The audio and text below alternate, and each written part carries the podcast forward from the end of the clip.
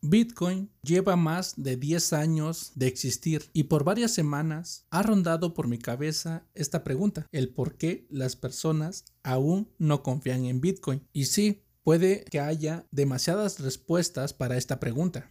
Y me puse a pensar también que cuando yo llegué a Bitcoin era una persona incrédula y con temor a las estafas. Antes de que conociera la frase de verifica, no confíes, yo ya era de los que desconfiaba de todo y no verificaba, también lo debo de admitir. Así que, como parte de esta respuesta para la pregunta que se plantea, yo digo que lo primero es el miedo, el miedo que da el desconocimiento que las personas tienen sobre Bitcoin, porque Recuerda, cuando escuchaste por primera vez qué era Bitcoin, muchas personas te lo presentaron como una forma fácil y rápida de hacer dinero, pero nunca te dijeron en sí qué era Bitcoin. Muchos lo vimos como un instrumento de especulación puramente. Y es cierto, muchos tenemos ese reflejo natural de huir o alejarnos de lo que desconocemos. No es porque quieramos tener a salvo nuestro dinero, no es por eso. Muchos de nosotros perdemos el dinero por otras insignificancias, pero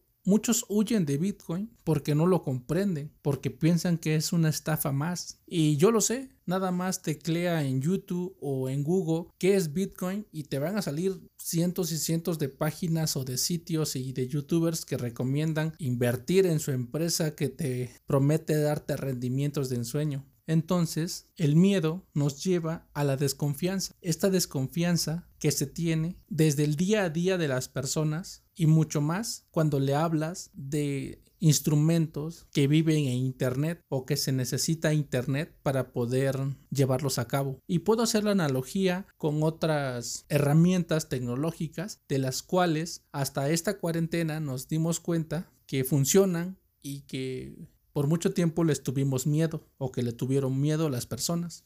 Y estoy hablando del comercio electrónico. Si vives en el planeta Tierra, te darás cuenta que estamos en una cuarentena por el bicho conocido. Y muchas personas empezaron a conocer o a interactuar con el comercio electrónico por la necesidad de que no podían salir de sus domicilios, tuvieron que interactuar con las empresas de Amazon, de Uber, de Rappi y de todas aquellas empresas o plataformas que se dedican a la entrega de, a la entrega de paquetes de comida o de productos de salud o de belleza. Esta analogía la hago con Bitcoin. Esta es la confianza que las personas no han experimentado y claro, si tú les hablas a las personas de que Bitcoin es dinero y que es un dinero descentralizado y que no tiene nada que ver con los gobiernos y que se puede comerciar en todo el mundo, estalla la cabeza de cualquier persona. Y me incluyo cuando leí el libro blanco, dije esto salió de una película o alguien me quiere engañar de esta forma. Y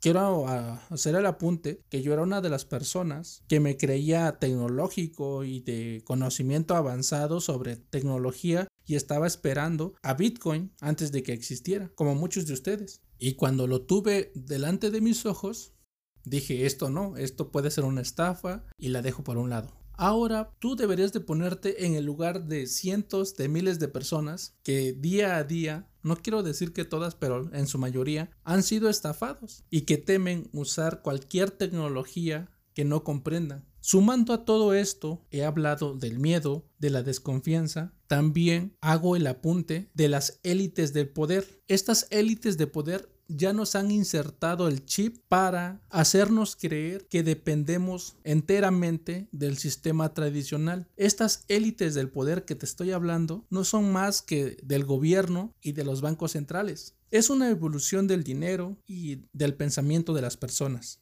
En un principio, muchas personas nos hemos resistido a utilizar la tarjeta de débito o de crédito. Muchos usaban o usan actualmente el efectivo. De 2005-2010 en adelante surgió este boom del uso de la tarjeta y tuvimos que esperar un tiempo enorme para que estas personas utilizaran la tarjeta de débito y de crédito que le quitaran este miedo y que le destinaran esta confianza de la que te platico. Pero, si te das cuenta, nunca nos hemos salido de esta atmósfera a la que nos han sometido las élites de poder, el gobierno y los bancos centrales. ¿Por qué? Porque aunque utilicemos el efectivo, dependemos del gobierno y del banco. Y usando las tarjetas, tal vez agregamos a otros actores, pero siguen estando los principales. Pero si ya nos vamos directamente a la distribución, nos encontramos a Bitcoin. E imagina si a las personas les costó demasiado cambiar el efectivo por la tarjeta, ahora no me vengas a decir que deben de adoptarlo totalmente a Bitcoin cuando aún muchas personas se resisten de cambiar el efectivo por tarjetas. Y aclaro, Bitcoin no es para todos solo para quienes tengan el deseo de participar dentro del ecosistema o del protocolo. Y esa es la ventaja de Bitcoin, que Bitcoin no se impone a la fuerza, no es lo mismo que con el dinero tradicional, porque ese dinero en efectivo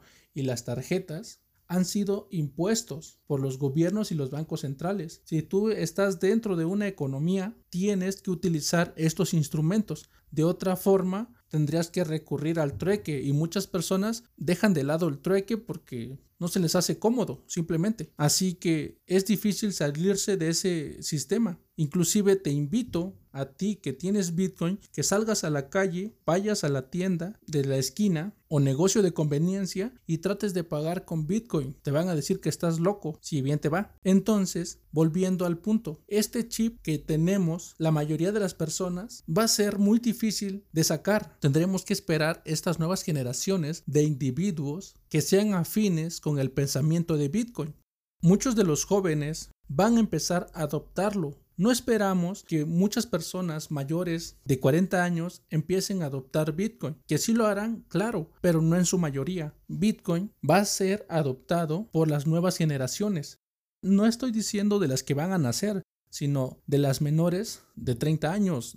Y con esto no quiero decir que nosotros no podamos poner nuestro granito de arena, que platiquemos a los conocidos que tenemos de qué es Bitcoin, y para qué sirve, y sembrarles esa semillita de curiosidad para que ellos mismos lleguen a Bitcoin y lo conozcan. Así podremos combatir en mayor o menor medida esta desconfianza y miedo que se le tiene a esta tecnología Siento que también una barrera grande que se tiene que erradicar es la concepción que se tiene de Bitcoin de ser una estafa. Como lo comenté al principio del podcast, muchos de nosotros, me incluyo, no somos de las personas que nos detenemos a conocer el producto o en este caso la tecnología de Bitcoin, sino que en el momento satanizamos a Bitcoin como una estafa, porque yo lo hice en, su, en, un, en el primer momento que lo conocí, ya lo dije, actuó mi naturaleza. Entonces, hasta que las personas no se preocupen por hacer una investigación plena acerca de qué va el protocolo de Bitcoin y cómo lo pueden utilizar,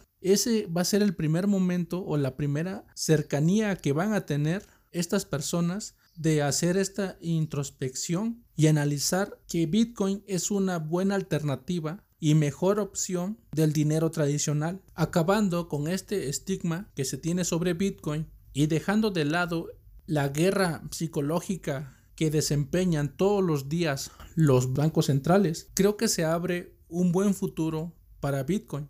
Suscríbete y deja tu valoración de 5 estrellas, eso me sirve para llegar a más personas.